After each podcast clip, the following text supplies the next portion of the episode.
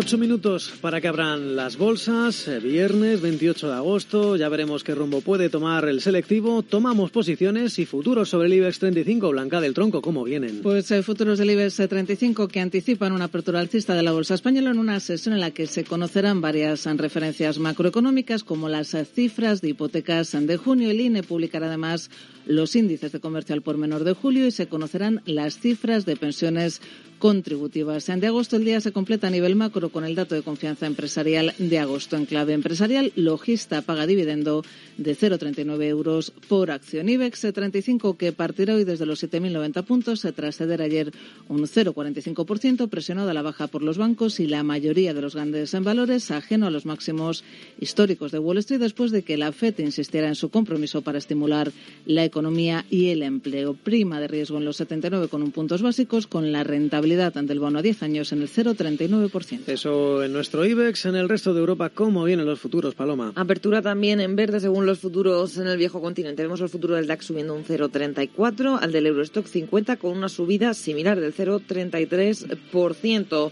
Tenemos ya el dato de confianza del consumidor en Alemania que sufrirá una caída significativa en septiembre después de tres meses consecutivos de ascenso. Según el índice GFK, programado, está programado para caer menos el menos 1,8 puntos en septiembre, desde la caída del 0,2 del revisado en agosto. También conocemos los índices de precios de importación en Alemania. En julio, a nivel mensual, subieron 0,3% frente al 0,2% esperado. Hoy tenemos varios protagonistas en Europa. Sanofi, que ha manifestado su intención de poner en marcha una oferta pública para la adquisición de la empresa biofarmacéutica con sede en Estados Unidos, Principia Biofarma. Y en los mercados asiáticos cierra la baja del Nikkei de Tokio, que se ha dejado un 1,41% hasta los 22.882 puntos ante rumores de que el primer ministro japonés Shinzo Abe habría presentado su dimisión por razones de salud, de dimisión que ya ha confirmado el legislador del Partido Liberal Democrático, quien ha anunciado que el próximo ministro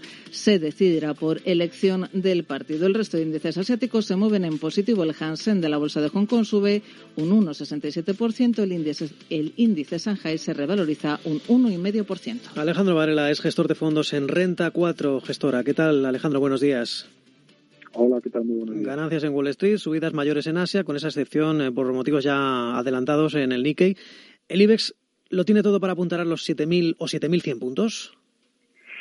Sí, a priori vamos a tener una apertura donde el IBEX podría superar eso, esa barrera de los 7.100 puntos. Vamos a seguir un poco la estela del mercado americano, también del de mercado asiático a buen seguro muy impulsados ¿no? por ese tono tranquilizador eh, de Jerome Powell en el discurso de ayer y que muchos analistas eh, han interpretado como un cambio de enfoque hacia una mayor flexibilidad, un cambio de enfoque muy significativo. Es verdad que, que la Fed siempre ha contemplado entre sus objetivos de actuación el de propiciar una tasa adecuada de, crecimiento económico, pero es cierto que quizás nunca se había aludido de forma tan explícita y con tanta claridad hacia la variable de empleo como un objetivo de, política monetaria, ¿no? Esto sería tanto como decir que la Fed pues, va a estar estimulando la economía todo lo necesario hasta que el crecimiento económico pues eh, se vuelva a encontrar en niveles eh, previos a la pandemia. Esto yo creo que es una buena noticia para los mercados y probablemente pues una mala noticia para el dólar. Algo que el Banco Central Europeo no podría hacer porque no está dentro de sus cometidos, ese, ese potenciar el empleo.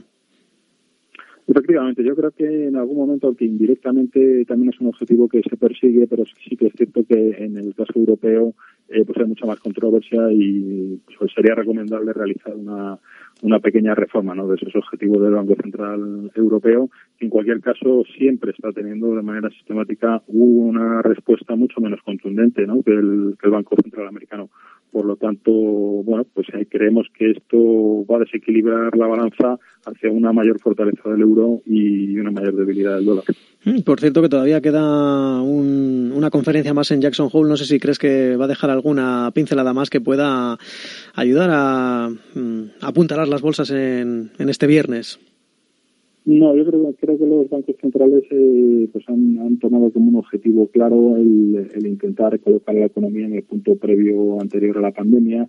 Eh, no se ha hablado de bueno, pues todos, esos eh, digamos efectos secundarios que pueden tener las políticas eh, monetarias en estos momentos y que obviamente preocupan preocupan a muchos inversores. Creo que se está centrando el foco eh, bueno pues en, en el términos de crecimiento y esto pues va a permitir que los mercados mantengan de alguna manera pues esta senda de estabilidad que, en la que venimos observando los últimos meses. Alejandro Varela, gestor de fondos en Renta 4. Gracias. Gracias, buenos días.